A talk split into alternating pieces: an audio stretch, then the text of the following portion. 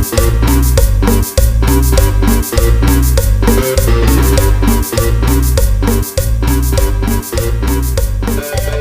pedo, banda? Estamos todos aquí en su podcast familiar. Los saluda el Sheva, estoy aquí con la banda. ¿Qué pedo, DJ? ¿Cómo estás, güey? ¿Qué tranza banda? ¿Cómo están? ¿Cómo les ha ido en este semáforo amarillo? Es azul, ¿no? La tercera nueva ola. ¿Cómo les ha ido? Eh, Tú, Cheva, ¿qué, qué, qué tema tenemos hoy o qué, qué, qué va a pasar hoy? Cuéntanos. No, pues estábamos delirando y estando tristones y preguntamos o nos hicimos la, la cuestión importante, ¿no? ¿Realmente el amor es, es para siempre? Y antes de continuar, quiero presentar a, a- a un valedor que ya, ya participó con nosotros antes. Este, estoy aquí con el Brandon. ¿Qué pedo, Brandon? ¿Cómo estás, güey? Hola, hola, mi buen Sheva, ¿cómo estamos? Señor DJ, ¿cómo, cómo estamos aquí? Eh, pues muy, muy interesante tu pregunta, la verdad. ¿El amor es para siempre? Pues sinceramente con algunas cuestiones personales yo diría que no, pero, pero pues conforme vaya la plática, igual y pueden Igual y hacerme... cambio de opinión. Igual y cambio de opinión. Me enamoro de sus bellas palabras. A ver qué pasa. Oye, ¿y el Jerry que lo anexaron, güey? Sí, güey, que se fue a cuidar una granja, que conejitos y caballitos y la chingada. No, banda, este, el Jerry ahorita lo... Somos como la selección mexicana y lo prestamos a este, como Salcido. No, como Salcido, pues le gustan los que tienen fierro. Nada, ahorita el Jerry va a estar fuera de servicio un rato. No se preocupen, manda a sus admiradoras. Una. Este, regresa más o menos en un mes. Pero este, ese güey sigue colaborando, nada más ahorita pues tiene un, un proyecto musical. Esperemos que les vaya a toda madre a ese cabrón. Anda cantando en el metro. Y pues ya, este, pues a ver qué, cómo le va a este carnal. Y mientras tanto, pues vamos a echarle huevo nosotros, este, nosotros dos. Y pues ahorita traemos, vamos a traer invitadillos, ¿no? Ya la semana pasada trajimos uno, ahorita traemos otro. Y pues a ver, este, a ver si les late el pedo. Y igual los nos invitamos. responde chuponcito para la siguiente semana. Para Wanderlovers. Pero bueno, este, rebotando al- al- a la pregunta inicial, yo creo que es, es una cuestión que, que va como por etapas, ¿no? Porque yo creo que de, de adolescente, de morro, sí crees que tu novia de la, de la primaria va a ser para siempre y te vas a casar con ella y la amas y te desvives. Primaria y secundaria así dices, no mames, si me deja chile ya no voy a amar a ninguna mujer. Y hasta cuando le dices a tu mamá es que realmente estoy enamorado, se caga de risa que no mames tu mamá. Todavía ni te baja. Bueno, o sea, como mujer todavía ni te baja, todavía ni se te para y ya estás diciendo que no mames, que ya se te... Si te deja te vas a, a morir de, de soledad cuando no sabes ni cómo está el pedo. Yo creo que ya cuando entras como tal a la, a la adolescencia, a la semi-adultez, en la prepa, no mames, pues es un... A ver quién se deja coger y que se arme. Y sí conozco parejas incluso desde la primaria y hasta la fecha siguen casados y dices, bueno, o sea, son casos muy, muy específicos. Y quién sabe cuántos años les dure ese pedo, porque también tiene mucho que ver la, la costumbre, el, el hecho de, de convivir a diario y decir, bueno, pues estoy con realmente el amor de mi vida y, y tal vez te puedes preguntar, ¿y a cuántas personas has conocido? Igual y tu círculo es de 10 personas y estás cómodo con, con el que tú crees que es el amor de tu vida, pero cuando te das cuenta que hay un mundo allá afuera dices, verga, o sea, ya, ya chingo madre, no sé qué tú qué piensas de Creo que fue en los primeros programas, que- el del amor, cuando les decía que el amor es relatos, que nos basamos en el amor en relatos. La mayoría de relatos nos dicen que pues, el amor es para siempre. Si te das cuenta, en la mayoría de cuentos y madres así, te pintan como que el amor tiene su, su etapa en de- como de lucha, de lucha por ese amor. Ya estás con ese amor y ahora ya viene lo chido, que es el vivieron felices para siempre. Y creo que es parte de eso lo que nos tiene ahorita como de que es que el amor es para siempre. O sea, si tienes una pareja y el verdadero amor te va a durar toda la vida. Y siento que no, no es del todo cierto. Como que hay distintos tipos de amor. Como que cuando encuentras una pareja estable, ya pasa de ser el amor de, de, de esa chispa del enamoramiento, de todo lo veo bonito, al amor más real, más crudo. De tolero todo lo, todo lo que eres tú. O sea, hay cosas de ti que no me gustan, pero las tolero. Y al revés, ¿no? Hay cosas de mí que no te van a gustar y las toleras. Y creo que eso es una parte que, que es muy importante en el amor, como que el amor evoluciona. Ya después, siento que después de años, sí se pierde ese amor. Creo que es más la costumbre, como dijera Rocío Durcal. La costumbre es más fuerte que el amor. llega un momento en que pues, estás acostumbrado a estar con esa persona. Tal vez ya no, ya no la amas, ya no tienes ese sentimiento tan fuerte como lo tenías hace, que te gusta, 20, 30 años. Pero si esa persona ya no está, sabes que te va a hacer falta porque ya estás acostumbrado a cómo es esa persona, a, a la forma en que interactúa y que se mete en tu vida. Entonces posiblemente estemos confundiendo un poco el amor eterno como con la compañía. Y no solo en pareja, tal vez en la familia, en la familia también. Creo que es donde se dan más los casos del amor es para siempre porque no, no es fácil dejar de amar a tus padres, no es fácil dejar de amar a tus hermanos, no es fácil dejar de amar a tus hijos. No es que tengan que tener detalles contigo o hacer algo para ti para que tú, tú reafirmes ese amor, como lo es con las relaciones de pareja, que es que ya no me, ya no me trata como cuando me conoció, ya no es el mismo tipo detallista, ya no es la mujer detallista que yo conocí. Ahora ya es, es una persona más fría, pero es que el amor va cambiando conforme vamos cambiando todas las personas. A lo mejor esa persona ya no es la misma que te regalaba flores cada 15 días, pero posiblemente te siga amando muy a su manera. Y es que el amor se vuelve como que un poco más frío con el tiempo.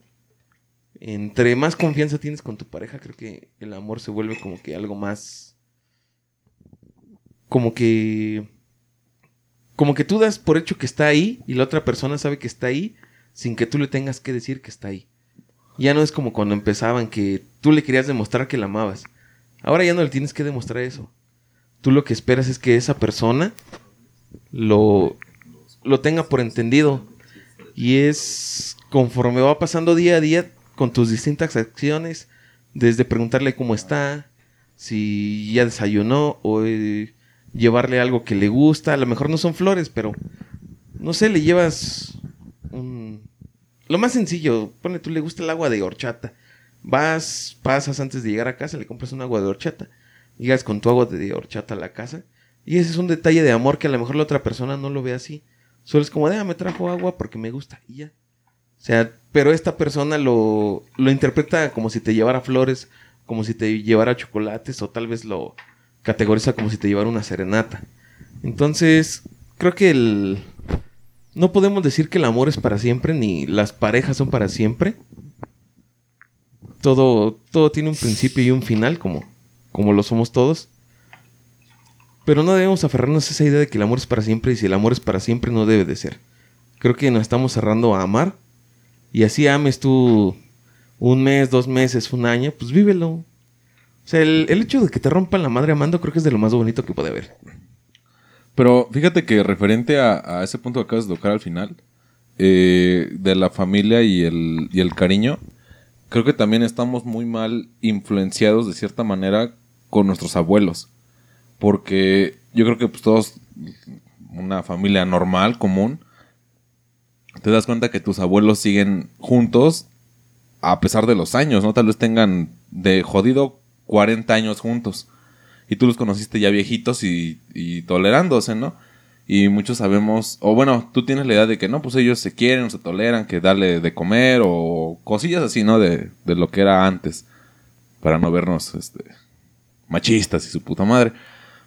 Pero realmente ya esas, esas parejas ya no duermen juntas, ya no, ya van a una fiesta familiar y realmente no conviven. O sea, nada más es un, pues viene con tu abuelo y si las hijas se la llevan, se queda el abuelo solo y viceversa. Los hijos se lo llevan, no sé, tal vez el abuelo es bien pedote y se va con los, con los hijos, con los nietos, se va a pistear y deja a la, a la pareja sola y dices, o sea, crecemos con esa idea de decir, es que ellos están juntos y se aman cuando realmente no sabes cuál es la convivencia que ellos viven.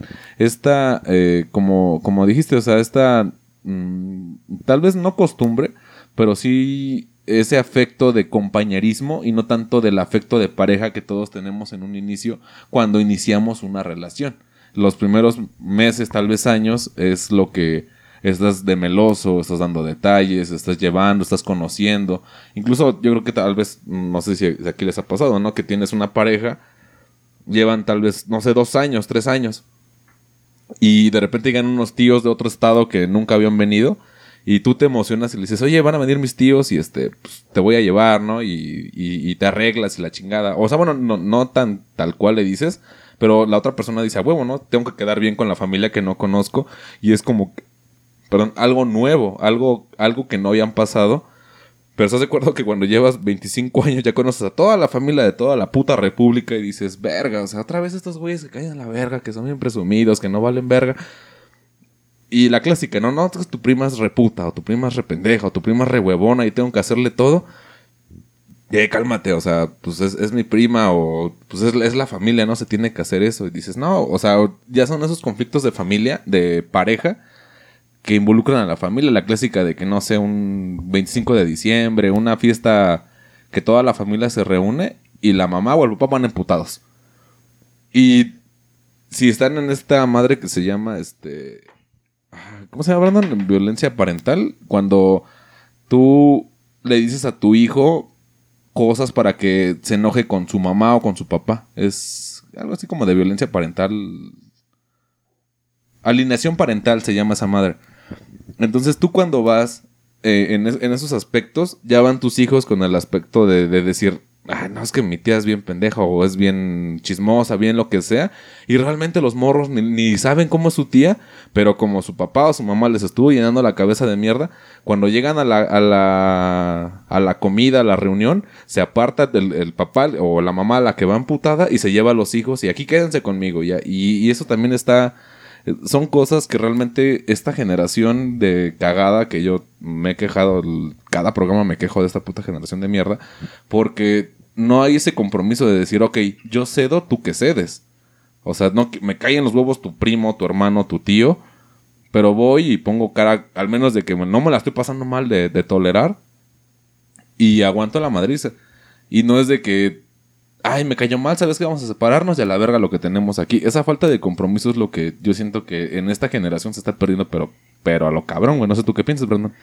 Mira, fíjate que es, están tocando muchos temas muy importantes e interesantes. Siempre, Siempre. En este, en este podcast es lo único que hacemos. Se ve que no lo has escuchado. Sí, güey. Pura fibra sensible. Es que yo sí tengo vida, entonces. Ah, bueno. Pero no la vives bien. mal, mal, vivida.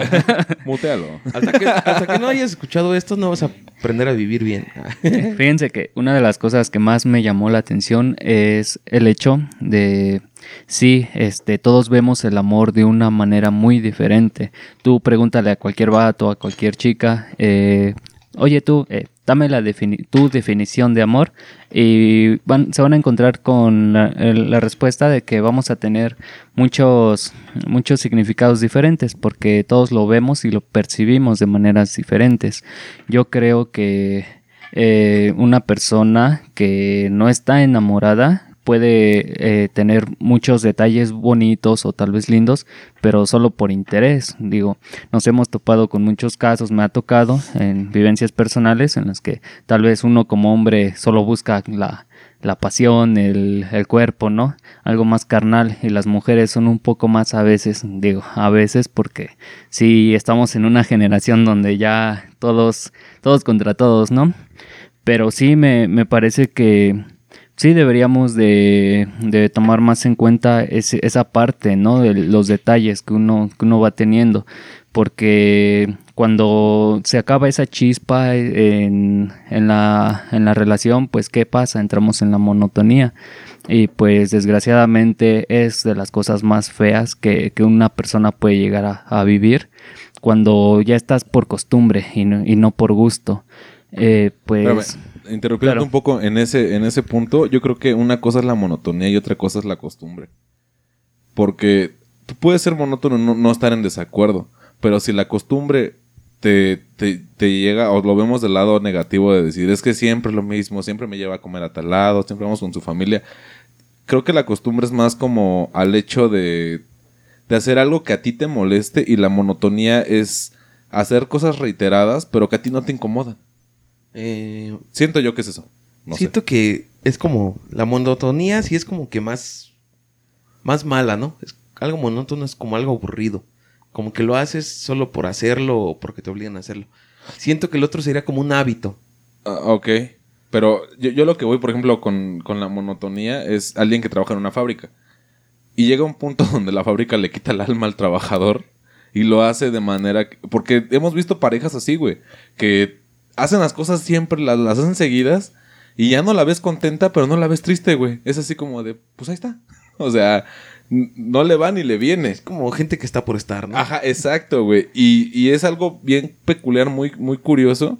Al menos en, en mi carrera me ha, me ha tocado ver este tipo de casos donde dices, es que ese güey no vale para pura verga. Pero se va el vato y no mames, o sea, no te vayas, quédate. Y a pesar de que sea una mierda, a pesar de que sea una cagada de persona, ese acto de hacer las cosas todo el tiempo, así que el status quo es la monotonía. Todo el tiempo es lo mismo, lo mismo, lo mismo, lo mismo. Y ella está cómoda o él está cómodo con eso, pero cuando se va la persona, a pesar de que su vida mejore, dice, no mames, me hace falta algo y, y ya te la hace de pedo por eso, güey. Y es algo muy cagado porque dices, pues estás mejorando como persona, como ser humano, estás conviviendo con tus amigos, pero esa persona siente que se llevaron parte de su vida porque su vida era hacer eso. Y no hay ningún pedo para él, porque él, esa acción está bien hecha para su forma de ver la vida. Se entiende como estar entonces en un círculo de confort, por así sí, decirlo. completamente, completamente. En el cual tal vez no ni siquiera eres feliz, pero si te quitan como esa parte a la cual estás acostumbrado, eh, en este caso, como lo explicaba, se va la chica o el chico, lo deja y pues eh, normalmente está siempre a tu lado y lo ignoras, eh, eres cortante, pero se va un poco, ese círculo de confort sale y es cuando la sufres, ¿no? Yo lo Es veo así. muy habitual en el ser humano, Como ¿no? la monotonía y la costumbre sí es como que hace las cosas y te incomodan. Yo eso es a lo que voy, que, que aparentemente son sinónimos, pero yo siento que sí es esa diferenciación de que la costumbre es lo que a ti te incomoda y la, motono- la monotonía es algo que tú estás conforme, tal vez no contento, pero conforme con lo que estás viviendo. No sé tú qué Yo creo que piensas. es al revés. La costumbre es algo con lo que estás de acuerdo, que dices, se tiene que hacer así porque es de esta manera. Y la monotonía, la monotonía es como de, se tiene que ir así porque pues, no hay de otra. O sea, yo lo quisiera hacer de otra forma, pero pues así es. Y creo que es muy habitual lo que estaba diciendo Brandon, de esto del círculo de confort. Todos estamos en una zona de confort y nos aterra o no queremos salir de esa zona de confort por lo mismo. O sea, estar en tu zona de confort, pues estás a toda madre, güey. O sea, sabes que, no sé, tienes una pareja, te entiendes con esa pareja y sabes que puedes estar ahí y dices, pues aquí me puedo quedar toda la vida, ¿no? O sea, no. A lo mejor y me gustaría más, pero no quiero arriesgarme. O sea, aquí me quedo. O sea, tal vez puedo llegar a más o tal vez puedo lograr más. Pero la verdad es que aquí estoy cómodo y mejor aquí me quedo. O sea, ¿para qué me arriesgo? ¿Para qué corro un riesgo que pues, no debería de correr? Entonces, creo que eso es más, más cotidiano que nada. Y no solo en el aspecto de las relaciones de pareja, sino hasta en, en el trabajo, en la escuela. O sea, hay veces que decimos, pues aquí estoy bien en este trabajo, aquí estoy bien en esta escuela. Sí me gustaría estar en otro trabajo, sí me gustaría estudiar en otro lado, pero mm, a lo mejor y no la hago, a lo mejor y me va peor. La clásica de más vale malo por conocido que bueno por conocer. Entonces, como que nos limitamos un poco en ese aspecto. Y en las relaciones de pareja es así, es como de, bueno, ya tengo mi pareja, o sea, sea como sea, ya lo conozco, ya sé cómo es él, ya sé cómo tratarlo. ¿Para qué me arriesgo? A lo mejor sí espero que él sea de otra forma y a mí me gustaría que él fuera de otra forma o ella fuera de otra forma. Me gustaría pues intentarlo con alguien más, pero qué tal si él si es otra persona me sale peor? A lo mejor este me insulta o me dice dos tres cosas o me hace sus caras o me maltrata psicológicamente, pero sé que hasta ahí es su límite. ¿Qué tal si me voy con otro cabrón o con otra mujer el día de mañana y esta persona sí me violenta físicamente? Entonces ahí me voy a arrepentir, voy a decir, no, pues estaba mejor antes. O sea, a lo mejor y la otra persona no me dejaba salir, no me dejaba ponerme un vestido, Sí, claro. pero no me pegaba. O sea, es como, como decir, pues es, es a lo máximo que aspiro. Es como de, pues no estoy bien, pero no estoy mal y aquí me quedo. Entonces creo que, creo que eso también está muy culero. Y es lo que las nuevas generaciones están tratando de erradicar, pero no lo están haciendo de una forma bien. Aquí es a la primera me voy. Sea, las nuevas generaciones sí dicen, yo no voy a tolerar lo que toleraron mis abuelos, mis padres. O sea, si, si yo estoy con una pareja y esta pareja me hace algo que le hicieron a mi mamá, algo que le hicieron a mi papá, y yo sé que está mal, en ese momento yo me voy. O sea, no, estas nuevas generaciones no se ponen a discutir o no ven el trasfondo de, de la situación. No, no buscan el contexto. A ver, ¿por qué sucedió esto? Ah, sí, esto fue lo que lo detonó. Tal vez yo tuve en parte culpa. Y es lo que muchas veces se están peleando ahora de que le queremos echar la culpa a la víctima. Y es que muchas veces la víctima tiene la culpa. Pero ahora no lo quieren ver así. O sea, si tú eres una víctima, tú eres inocente de todo. Y no puedes decir, no, es que ella tuvo, ella o él tuvo la culpa por esto. No, no, no. Él no tuvo la culpa de nada porque él es la víctima. O sea, el otro lo agredió y no lo tuvo por qué haber agredido, haya hecho lo que haya hecho. O sea, hay un límite. Pero creo que ahora ya, ya no sabemos marcar los límites y entonces estamos muy polarizados. Somos muy extremistas. ¿Estamos de un lado o estamos del otro? Como que no hay un sentido neutro en el que podamos decir, o sea, sí, pasó esto porque yo hice esto y hasta ahí. Sino que pasó y porque pasó, pues ya no estoy de acuerdo, no tenía que pasar. Haya hecho lo que yo haya hecho, no tenía que pasar esto. Y en cuanto sucedió lo que me hiciste, pues ya mejor me alejo. Entonces es, es complicado discernir cuando te tienes que ir, cuando te tienes que quedar, cuando tienes que aguantar o cuando tienes que aflojar. Tienes que tener un criterio muy, muy centrado para poder tomar una decisión de ese tipo. Así es, totalmente de acuerdo. Y una de las cosas que, a mí me hace, por ejemplo, mucho ruido es que estamos acostumbrados a vivir solo con lo que, no, con lo que conocemos, con lo que nos muestran. Ese típico amor bonito que vemos en televisión, eh, las historias típicas de cuento Disney que nos ponen de él vivieron felices para siempre, él era un príncipe, ella una princesa.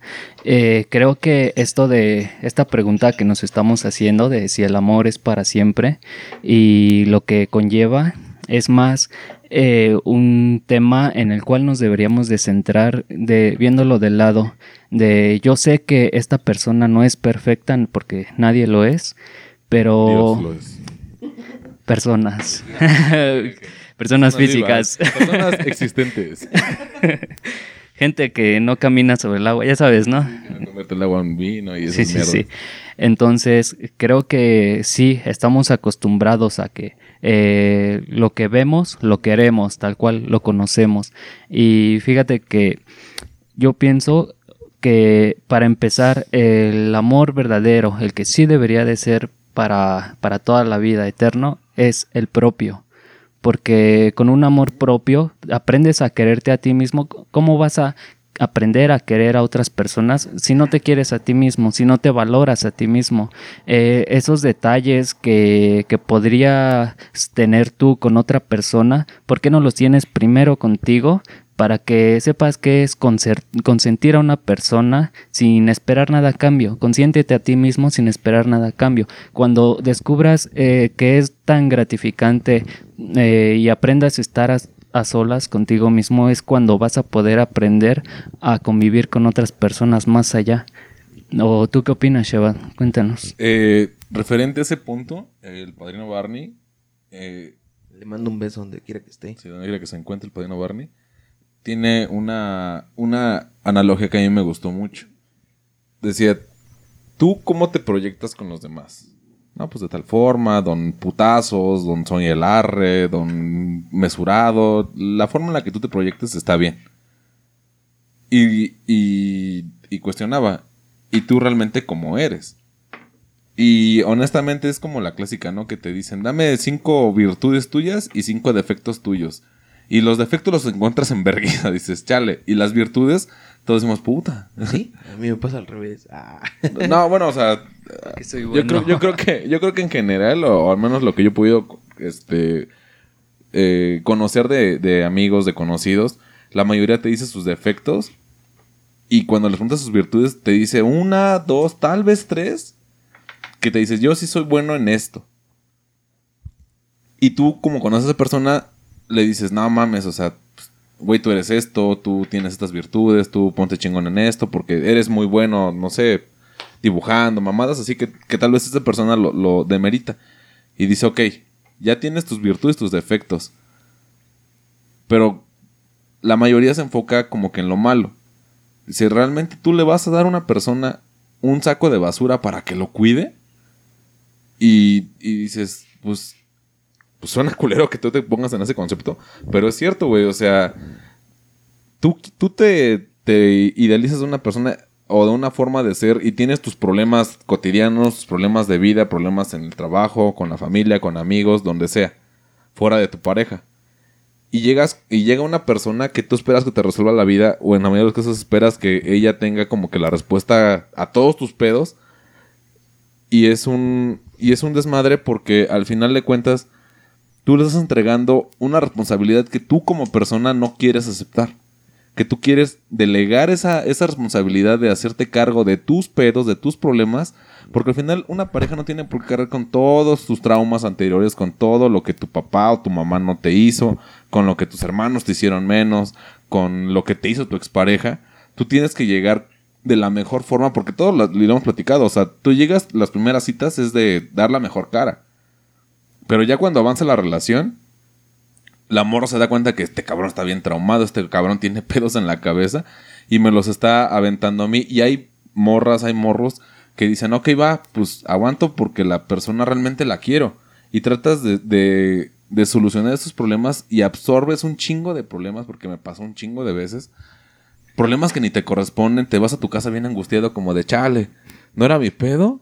Y ya me llevé pedos de a gratis. O sea, mi saco de problemas, porque yo siempre lo he dicho, tú cargas tu, tu bolsa de problemas. Y vas por la vida y hay momentos que tienes que soltar un problema y decir, ya no es pedo mío. O sea, yo hice mi mejor esfuerzo para que las cosas funcionaran. No se pudo, bueno, ya no puedo hacer nada más. Pero de repente te das cuenta que tu pinche saco ya son dos maletas que dices huevos. O sea, traigo pedos de mis compas, traigo pedos de la chamba y traigo pedos de mi vieja. Y aparte mis pedos en mi cangurera, porque todos los demás, o sea, no puedo seguir avanzando y tienes que soltar. Y mucha gente delega esos problemas y, y lo mencionábamos. Esa falta de compromiso de decir, ok, yo tengo un problema y, le dices a tu pareja, oye, pasa esto en la chamba, no sé. Problemas de, no sé, de recorte de personal. No, pues cálmate, haz tu mejor esfuerzo. O sea, como pareja tú lo, lo asesoras. Pero de repente cuando lo ves tan angustiado, ya te llevas esos problemas a tu casa y te llevas el pedo que dices, bueno, si ese güey lo corren, pues, pues que consiga otra chamba, ¿no? No, hay- no pasa nada. Pero te vas con esa idea porque quieres compartir los problemas y absorbes de más y eso es un pedote que no sabemos dividir. De decir, ¿sabes qué? Son mis problemas. La clásica, y ahorita está mucho en, en Facebook el yo no quiero que me resuelvan mis problemas, sino que estés ahí cuando yo necesito un abrazo, porque yo los puedo resolver, pero nada más necesito el- la palmadita del hombro de decir, no estás sola, no estás solo. Sí se puede. Y dices, a huevo, sí puedo, pero hay veces que nos hace falta eso, güey. No sé ustedes qué piensan. Yo pienso que sí, exactamente como, como lo mencionas. Lo. Eh, hay veces que no tenemos que, que ponernos en ese plan de héroes, de yo voy a salvar a este drogadicto sin futuro porque es lo que me corresponde, ¿no? Doña Costal de putazos. Exacto, exacto. Y al final, ¿qué pasa con esta morra? ¿Qué pasa con este chico? Que terminamos, como dices, ese saco de problemas. Al rato vamos a terminar pareciendo pinches repartidores de Uber. Sí, güey. no, Vamos no a estar con nuestra mochilota acá, este, al estilo este, Caballeros del Zodíaco, Sí, cargando güey. nuestra maletota y pues eso no es sano. Una de las cosas que también veo en, en este aspecto es que el amor, eh, que, el que creemos que es el amor perfecto, lo idealizamos buscándolo en otras personas. Y pues hay que hacernos a la idea de que eh, en esta actualidad pues ya todos venimos eh, para las relaciones con pedos, ya venimos con uno que otro trauma, o sea, no sabemos qué, de qué relación tóxica o sana pudo haber salido esta persona a la que estamos conociendo, cortejando y pues a veces es eh, esa- ese pequeño error que cometemos, el idealizar a alguien, creer que ese alguien por el simple hecho de que ya tuvimos una atracción física por esa persona ya, ya nos va a gustar o porque tenemos los mismos gustos, sí, tenemos los mismos gustos e intereses, pero no los mismos traumas ni vivencias y es ahí cuando... Eso es cierto, ¿eh? Eso es muy cierto. Es ahí cuando, pues, amigo, amiga, conoce antes a la persona, eh, da- date ese tiempo de conocer, no te entregues a la primera. Y no solo hablo en el sexo, no te entregues emocionalmente, no te crees falsas expectativas de una persona que a final de cuentas puede que te salga bien, es como una ruleta rusa. Puede que te salga el puto tiro y pues, ¿para qué, para qué queremos más decepciones, no? O tú, ¿tú qué opinas, señor DJ? Yo les quería hacer una pregunta ahorita que estamos con esto. El Jerry es gay, sí, sí. El Jerry es gay. Sí, le encanta. Esto ya todos, todos lo saben. eh, ahorita que hablábamos que el amor es para siempre. A ti te, bueno, no sé si dimensionan lo que es para siempre. Es algo que va a estar todo el tiempo ahí. Mm, depende. Es para siempre. Es que, ¿qué, qué poeta lo decía? ¿El amor para siempre dura hasta que se termina? El amor es eterno mientras dura. Ajá. No, no, no recuerdo el, el poeta, pero es una... Pero no, te estoy hablando así ¿Etéreo? Ajá. ¿Fuera? ¿Dios Esto es es- para siempre? para siempre. Ok. O sea, algo es para siempre. ¿No te da miedo que algo sea para siempre? A mí, fíjate que, digo, puede que mande a la verga, pero tengo que hacer esta analogía. Yo veía que Freezer quería ser... quería ser inmortal. De aquí para arriba, señores. Y, y, o sea, yo me ponía a pensar y decía, güey, o sea, está chido, sí, te sacas un tiro, no te matan. Pero llega un punto donde todos se mueren y te quedas tú solo como pendejo. Y, y yo no sé si han visto la película de Milagros Inesperados con el señor Jingles. El... Bueno, ¿han visto la película? Sí.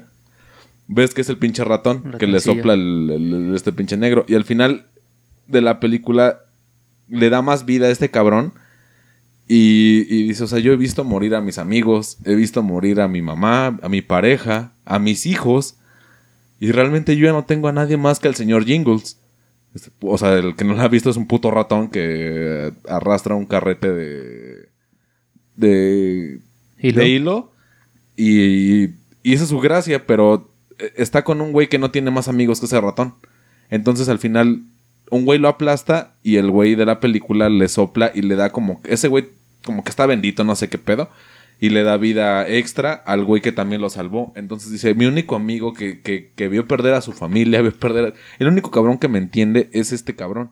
Y dices, ok, la vida, la vida eterna, lo que es para siempre, ¿hasta qué momento te va a hacer feliz? Porque dices, ok, no me enfermo, ok, no padezco hambre, todo, todo chingón, hasta que la gente que tú conoces sí le pasa y se va, se va perdiendo, se va deshaciendo. Yo creo que tal vez el, amor de tu vida se enferma, se muere, y dices, huevos, o sea, estoy solo, o sea, los hijos que tuve ya se murieron. Realmente la, esa eh, longevidad de lo que consideramos que es para siempre, yo creo que nadie quisiera algo para siempre. Yo lo creo así. Tú, Brandon. Pues a mi parecer creo que eh, la palabra para siempre sí es bastante poderosa porque eh, como, como menciona aquí el buen Sheva, eh, pues qué sentido tiene eh, el que sea para siempre si nunca va a haber ese temor de, de, de chale, si no, si no lo cuido puede que lo pierda y muchas veces ese temor es el que nos hace apreciar o valorar eh, el verdadero significado que, que le tenemos a las cosas o a las personas porque eh, compramos un celular y qué pasa se nos cae pues nos duele no pero Los primeros días como lo cuidas. exacto pero Ajá, después salen Vale, ver. Ya después destapas caguamas con el teléfono. Exacto, exacto. A, a eso me refiero. Entonces, eh, si sabemos que eh, ese amor va a ser tal vez para siempre y ahí va a estar para siempre, entonces, ¿qué sentido tiene eh, el cuidarlo? El darle ese cuidado que eh, es como una plantita, ¿no? Si no la cuidas, si no la riegas, ¿cómo va a crecer? Entonces, si ese amor eh, no lo alimentas, pues sabes que va a estar ahí. Entonces, ¿qué sentido tiene que sea para siempre? si no vas a poder tener como ese temor, esa, esa, eh, ese sabor que le pone a la vida. Y ahí va otra. Tú, Espérame. Antes de continuar, ¿tú qué piensas de eso? a mí me aterra la idea de decir que algo es para siempre. Para empezar así como que la vida eterna me, me angustia. Freezer, no. Eso de, ese hombre no. Ese güey no. eso de- esa, esa idea cristiana de, de que después de esta vida vamos a vivir una vida eterna y Ajá. vamos a estar todos ahí. Esa eternidad me angustia demasiado. No, no me gustaría que algo sea eterno. O sea, esa eternidad se me hace muy aburrida. Es, bueno, sí, vamos a ser eternos y a lo más que aspiro es aprender todo lo que pueda. O sea, en una eternidad vas a aprenderlo todo. Sí. Pero ¿qué? ¿Qué hay más allá? O sea, ese conocimiento tal vez lo apliques en todo. Sea, lo que vas aprendiendo lo vas aplicando, pero que no tenga un fin. Es lo que, lo que me aterra, es como decir, ¿y, ¿y qué? O sea, vamos a estar ahí todos eternamente y, y qué, o sea, creo que lo bonito de la vida es morirse, o sea, ese fin, el decir tengo que disfrutar todo, todo lo que hay en este momento para que cuando llegue el fin yo haya entregado las cuentas y decir, ¿sabes qué? Ya, yo ya hice lo que tenía que hacer, me voy a descansar, gracias, y que se apague todo. Pero el que sea eterno, el que todos los días despiertes, que todos los días sea lo mismo, o sea, es como esa monotonía que hablábamos hace rato, que es como de, o sea, todos los días van a ser casi iguales. Vas a aprender cosas nuevas, pero no, no, no le veo un significado real a eso de ser eterno. ¿Y tu segunda pregunta cuál era? Eh, estaba con lo del tema. ¿Tú, a ti te gustaría amar a alguien para siempre? Híjole, es que yo creo que todos a nuestra medida lo hacemos. Porque, y lo mencionamos en un chingo de programas, el amor que es recíproco e incondicional, el de la madre. Y yo creo que todos, no sé, cuando fallece un hermano, cuando fallece tu abuelo, cuando fallece hasta tu esposa, te duele, te duele un tiempo. Pero cuando fallece tu madre, las personas normales que no tuvieron una mamá que se pasó de riata, o sea, estamos hablando del status quo, ¿no? De lo ideal que todos pasamos cuando tu mamá no está. Y yo creo que es una, una idea bien, bien escalofriante, ¿no? Cuando dices, es que ojalá, ojalá sea para siempre. Pero cuando la ves ya en cama, cuando la ves, digo, en los mejores momentos en los de que se muera que por vejez o por alguna enfermedad terminal, dices, bueno, la vi en su cama, se despidió de mí y se fue en paz. Y dices, chido por ella, pero el vacío que a mí me deja, no mames, o sea, era mi mamá, ¿no? O sea, era la persona, por lo menos en mi caso, mi mamá siempre fue eh, y es la persona que... Yo tengo amigos Tal vez suene soberbio, tal vez suene mamón, pero tengo amigos para todo. Quiero un buen consejo, voy con un güey. Quiero que alguien me escuche, voy con otro güey. Quiero que alguien me debata, voy con otro güey. Pero cuando yo quiero una verdad cruda y mierda, voy con mi mamá. Y le platico mi pedo y mi mamá me va a decir, es que estás bien pinche puños y estás bien pendejo. O sea, si mi mamá sí es, esa persona que me caga de una manera muy culera, pero me hace entrar en razón de volada. O sea, con mi mamá yo no puedo doblarme y debatirle porque güey, pues me crió, ¿no? Hizo todo. Me conoce, pues, desde antes que yo naciera. Y, y ella sabe qué me tiene que decir para que yo reaccione más rápido. Porque ella, o sea, yo cuando voy, con, o sea, cuando voy con mi mamá es como que el último recurso, como que, vaya, ya vale verga. Chale, tengo que decir a mi jefa, ¿no? O sea, y voy con mi mamá y me meto una pedorreda que te cagas y digo, no, si ya ponte chingón, ponte las pilas porque ya, o sea, ya te ponchaste con tu mamá. Y ya no hay vuelta atrás, güey. Ya no puedes echarte para atrás. Y yo creo que ese, ese cariño, ese amor eterno, sí lo siento con mi mamá. O sea, yo el día de mañana, y yo siempre le he dicho en Coto, y digo, ojalá me vaya yo antes, porque si tú te vas antes, no mames, o sea, yo, yo no sabría qué hacer. Por el cariño, por lo que me ha demostrado, por los valores que me enseñó, por cómo, cómo yo soy como persona, gran parte es de mi mamá. Y gran parte fue de mi abuela. Entonces también cuando mi abuela se fue, y, ya ves que hasta la fecha digo, chale, pues la doña, porque a mi abuela le gustaba que le dijera doña, me decía, es que estás bien pendejo. Y yo, sí, pero ¿por qué? Y te explicaba la vida a sus ojos y, entendías de volada. Y mi mamá es así, pero más culero. Y yo digo, o sea, es, un cariño que incluso yéndose, yo creo que sí iría a, a, su tumba, a su lugar para pedirle un consejo. Y tal vez en esa serenidad yo lo entendería y te encontraría mi respuesta porque yo sabría cómo ella me respondería. Entonces te digo, yo creo que ese amor es incondicional, pero el de una pareja, porque ella también me lo dijo, pues los hijos son prestados. Si le de mañana que tú quieras formar una familia, te vas a ir a la verga y no va a haber nada más que yo pueda hacer. Con quien tú decides hacer una familia, va a ser tu pedo. Pero cuando tengas un pedo de veras, espero que ella esté ahí. Porque sé que no va a estar ahí y vas a venir a pedir chiche aquí y yo aquí voy a estar, cabrón. Y lo vemos en los reclusorios, güey. O sea, se van los hermanos, se van los primos, se van los amigos, y la única que te va a ver cada pinche martes a llevarte tu huevito estrellado o no sé, lo, que sea que realmente te guste comer, va a ser tu jefa, carnal. Y lo vimos con el monstruo de Iztapalapa, güey. No, el monstruo de Catepec. O sea, este güey dice, ah, ya me cargó la verga, que vaya chingó a su madre. Ay, hijo, no digas eso. Y hasta la fecha la señora lo sigue yendo a ver, güey. Ese amor yo creo que sí es eterno, es recíproco y no va a haber un fin ni de un lado ni del otro, güey. Porque sabes que. Y siempre lo he dicho, don Riatas, don Cuerno de Chivo, hasta el don, no sé, el Chapo, cuando su jefa lo cagaba, yo creo que sí se chale. Pues perdón, ¿no? Y, y ese respeto yo creo que todos lo tenemos, pero el de pareja, para mí es ambivalente. Pero el de madre es infinito. No sé tú qué piensas, Brandon. Pues yo creo que tiene- tienes bastante razón otra vez, como siempre. Chale, ya está muy mal cromando este vato, pero, Ahorita me la va a mamar, banda, espérense. Al after. Pero sí, por ahí eh, recuerdo que una vez pendejeando en Facebook, eh, una de esas tantas veces, vi, vi una, una noticia, una nota. que Un me- martes que- a las 10 de la mañana. eh, sentado en la oficina. Eh, vi una nota que me, me interesó bastante en donde un, un joven eh, estrella su auto. Entonces eh, este auto eh, queda parado, el joven está muy, muy alcoholizado y al momento de llegar las autoridades al lugar de los hechos, eh, la, la madre... La madre de ese joven se pone en su lugar y se sube al carro para que se la lleven a ella en vez de al joven. Entonces, Sí, claro. tocamos de nuevo ese punto, el, el amor este paternal, maternal.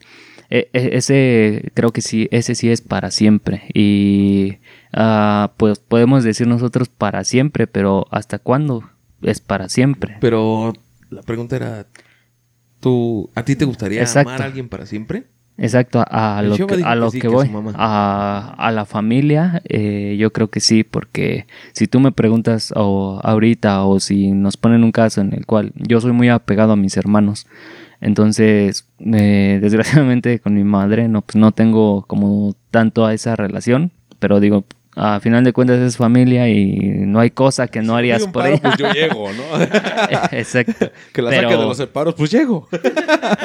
Exacto. Pero a, lo, hombres, a lo que voy es, eh, tú que no harías tal vez por un hermano, una hermana. Eh, en, este, en este caso yo creo que a mis hermanos sí sería un, un amor para siempre, porque es ese amor fraternal que, que tenemos de, oye, no tengo, pues va y te va, aliviánate.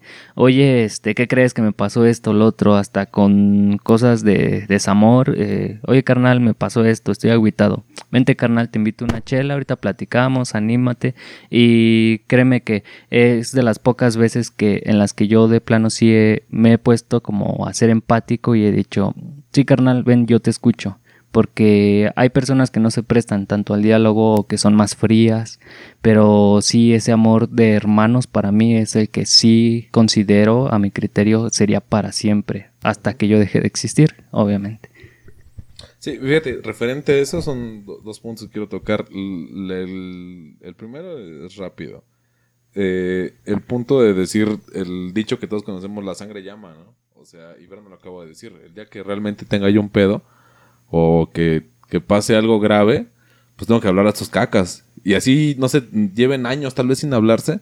Y esos van a decir, no mames, pues mi carnal pues, necesita un paro y, los recursos y la gente, el tiempo, a huevo, porque ese güey necesita un paro, ¿no? Y, y eso es- yo creo que lo, lo entendemos. La gente normal, la gente que no tiene pedos en su casa, pues lo, lo acepta, ¿no? Y, y del otro lado, el hecho de decir, güey, pues realmente tú qué, tú qué esperas de, de ese cariño y dices, nada, ¿no? Es incondicional, es, es infinito, es no, no decir, güey, pues es una pareja, es, es un amigo que le de mañana que pueda me venda la verga y, güey, pues son tus hermanos, es sangre.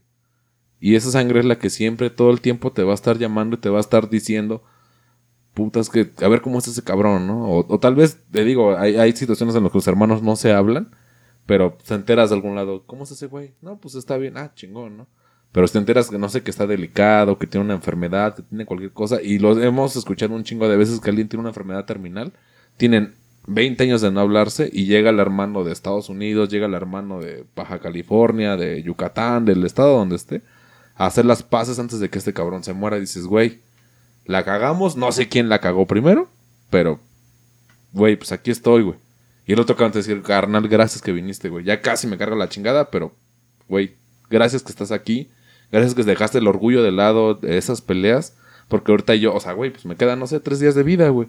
Y ya te vi, ya me disculpé contigo, hablamos las cosas y, güey, pues ya me voy con un peso menos. Y, y ese cariño, ese, ese respeto, esa, ese amor, yo creo que sí está, está, pero en otro nivel, güey. No sé tú qué piensas, DJ. ¿Sobre qué? ¿Sobre los hermanos? No, no, no, sobre el, el amor es para siempre. Pues es que creo que no es para siempre, pero sí es hasta que te mueras, ¿no? Ah, pues sí. no, digo, no, no sé qué haya más allá, güey. Nadie lo sabe, pero ha de estar chido. Nadie se ha regresado, dicen. Eso sí. Bueno, hay gente que se ha regresado. Ah, un rato. Se fue 10 minutos y ya se para el culo. Que, ay, no, no Como Dios. de la No llegó ni Después la de, aduana. después de tres días. Sí, ese güey no pasó ni el charco ya. También. No hizo ni sus maletas y nada. Sí, sí, sí. No, es que si lo ponemos así al plano que somos todos, al- común, sí, sí hay amor para siempre. Y yo he escuchado muchas personas que, que casi siempre recuerdan mucho a su primer amor y lo recuerdan con mucho cariño. Lo dijo Shakira. El primer amor es para siempre. Y los demás son para olvidar. A lo mejor ya no lo aman, o sea, ya pasaron 20, 30 años, ya no aman a esa persona, pero sí lo recuerdan con un cariño especial. Como esa persona me enseñó, pues, amar prácticamente. Con esa persona yo aprendí a amar. Con esa persona yo supe descifrar mis sentimientos. Supe lo que era sentir realmente. No estamos juntos, pero pues, qué bueno que le vaya bien, ¿no? O espero que le vaya bien. Y muchas veces, pues, no, no es el caso, ¿no? Es como, sí, lo amé mucho, pero ese güey fue un cabrón. O esa vieja se pasó de lanza. Pero l- te llevan ahí, pues, hasta que se mueren. O sea, no, no te aman para siempre, pero te llevan siempre. O sea, yo creo que cada uno de nosotros ha de estar presente en la memoria de una persona. Y ahí nos tienen. Sea tu pareja, sea tu amigo, sea tu primo. O sea, nosotros, cualquier, cualquier persona está en la mente de alguien y lo va a estar hasta que se muera esa persona. Es como en Coco, güey. Que la persona realmente se muere cuando ya nadie la recuerda. Entonces, tú ponte a pensar de aquí a cuánto tiempo te van a recordar. O sea, ¿qué has hecho para que realmente te recuerden tanto? A mí, fíjate que referente a eso, eh, el padrino Barney también hace una reflexión referente a lo que uno considera lo que es amor. Y ese güey hablaba que en, en la terapia de que no sé, que me engañaron, que la extraño, que la engañé, que le pegué, cualquier cosa y se fue.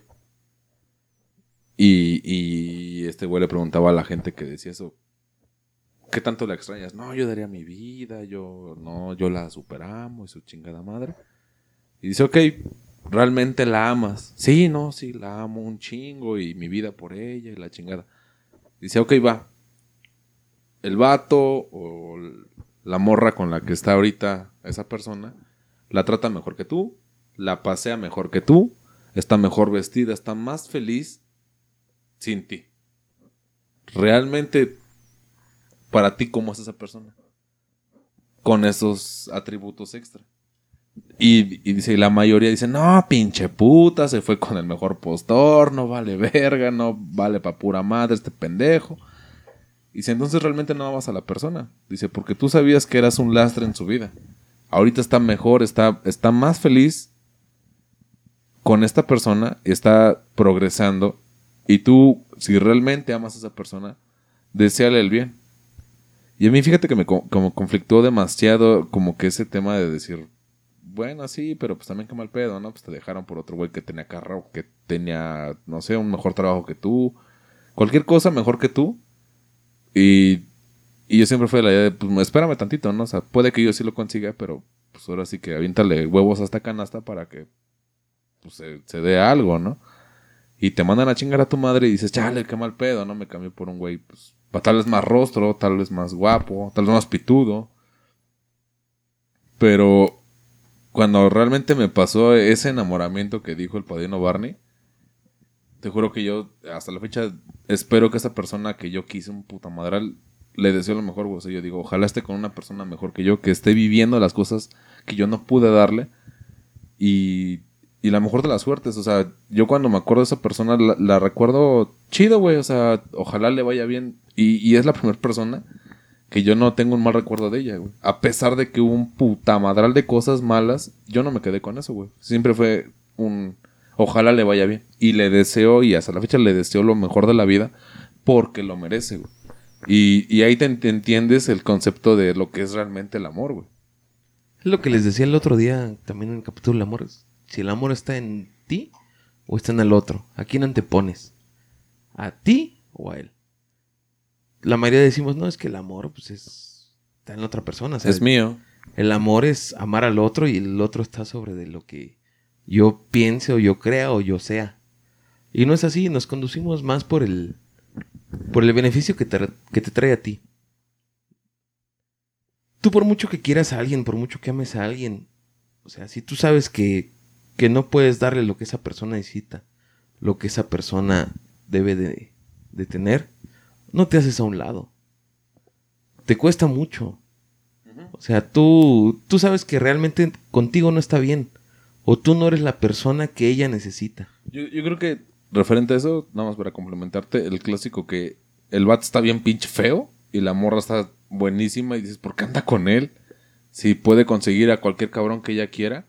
Y dices, pues, oh, eh, o sea, en el lado positivo de, pues ella le está echando ganas a este cabrón, ¿no? Por cualquier cosa. Pero del otro lado dices, chale, pues sí está viendo bien tierno ese güey porque no le está dando ni más para que ella se quede. Es que sí es muy conflictivo todo ese, todo ese proceso. O sea, yo, yo dije a alguien que, que quería y que amaba mucho. Porque sabía que de ahí no iba a pasar. O sea, yo no era la persona que ella necesitaba. Yo no le iba a ayudar a crecer. Yo nada más la estaba prácticamente... Yo era una carga. Yo era eso que, el- que no le permitía avanzar más. Es como de, sí estoy avanzando, pero no, no lo que debo de avanzar. Y no es que, como muchos dicen, pues cambia, haz esto, eh, tú puedes, o sea, si tú quieres, puedes ayudarla. No, no es así, no es así de fácil. O sea, eso no lo creamos nosotros con nuestro propio ego, de decir, no, pues es que si yo hago esto y esto, los dos salimos adelante, y no es así siempre. Tienes que aprender a diferenciar cuando solo eres una carga y de decir, ¿sabes qué? Lo mejor que puedo hacerle a esa persona es soltarla. Me va a doler mucho a mí y le va a doler a ella, pero sé que soltándola va a estar mejor y a lo mejor en el momento me lo va a reprochar. Me va a decir es que tú no quisiste estar conmigo, es que estaríamos juntos pero tú te alejaste y a lo mejor tú le dices, ¿sabes qué? Yo, yo me fui porque sabía que tú ibas a estar mejor sin mí. Y te va a decir, no mames, ese pinche pretexto pendejo que... Si tú hubieras querido estar conmigo, ahorita estaríamos los dos y estaríamos echándole ganas. Pero tú, tú debes ser consciente, tú debes ser realista y saber, en el- saber la realidad. ¿Quién eres tú? ¿Le vas a sumar a esa persona? ¿Le vas a ayudar? ¿Van a ir a la par? Porque no es que uno vaya más arriba que el otro, sino van a ir a la par. Son un equipo, se complementan. Si sabes que no, lo mejor que puedes hacer es hacerte un lado. O sea, no, no está bien hacerle perder el tiempo a las personas. El tiempo es lo único que tenemos al final de cuentas. Cómo lo aproveches, cómo lo hagas, es decisión personal. Pero el tiempo es lo más valioso que tiene cada persona. Y a lo mejor esa persona no se da cuenta. Y a lo mejor a los años, si tú te hubieras quedado, te hubiera reprochado. Yo sabes que es que en su momento yo no hice esto por ti. Yo no hice lo otro por ti. Yo tuve varias oportunidades de progresar, de salir adelante, pero me detuve por ti porque no podía dejarte atrás. Entonces es cuando dices, pues sí, siempre fue una carga. Entonces, si sabes desde un momento que eres una carga, platícalo con esa persona y dile, ¿sabes qué? Mira, muchas gracias. Sé un hombre, sé un caballero. Aprende a dar las gracias, a irte por tu lado y cada quien con su chingadazo. Y vete en tu caballo blanco. O sea, creo que lo más sano es decir, ¿sabes qué? Yo no, Yo no soy el tipo de persona- que tú necesitas. A lo mejor y ahorita tú dices que sí y te aferras y dices que tú y yo juntos, pero yo sé bien que conmigo a tus espaldas no vas a llegar lejos, tú estás para más. Entonces muchas gracias por el tiempo que me brindaste, por el amor que me diste y hasta pronto, que te vaya bien. Y es difícil, es doloroso y casi nadie se atreve a hacerlo. Ya cierra esta madre, Brandon, ya me puse triste otra vez, güey. No quiero Chale. llorar, banda. Fíjate que hiciste que me acordara mucho de una frase que, que dice así. Yo sí cambié por ti, Chuec. y para esto, banda, antes de, de, enamorarse de una persona o de crearse, como les comento, estas falsas expectativas, eh, fíjense bien qué tipo de persona están agarrando y de dónde la están agarrando. No le pidan a una persona que cambie o no le digan yo cambié, porque esa persona que te va a decir yo nunca te pedí que cambiaras. Entonces, para Acabas esto. de hacer mierda al Jerry de una manera bien culera, güey. Para esto. Está Jerry, bien. saludos. Saludos al anexo. Allá donde te encuentres, te mando tu, tu cajita de Trident para que vendas. Tus saladitas Y una caja de cigarros. y una caja de cigarros. Y jabón en polvo. Así es, muchachos, y pues nada más que decir, pues muchas gracias por, por la invitación. Y pues como les dije en un principio, banda, recuerden el amor que sí es para siempre, desde mi perspectiva y el consejo que yo les doy, debe de ser el amor propio. Ese debería ser el que es para siempre, ¿no? Después de ahí ya, ya viene lo demás. Pero quírense primero ustedes, conózcanse y van a saber cómo, cómo guiarse poco a poco. La van a cagar. Todos la vamos a cagar. Pero ámense. Entonces, ya vámonos para... Vamos a servirnos más. Entonces, nos vemos la siguiente semana ustedes. En cinco minutos volvemos a grabar otra madre. Entonces, cámara banda, ya se la saben. Cuídense mucho, echen desmadre. Paz. Y si banda, pues ya saben, déjenos en la caja de comentarios si alguna vez, o bueno, su perspectiva con respecto al, al amor, qué es lo que consideran que, que por ustedes es eterno, o, o cuánto dura el verdadero amor. Y ya saben, pues compartan, eh, pasen el podcast, dejen sus comentarios y nos vemos la siguiente semana. Pues se la saben, cuídense mucho, echen desmadre y, y sigan acotorreando banda. Cuídense.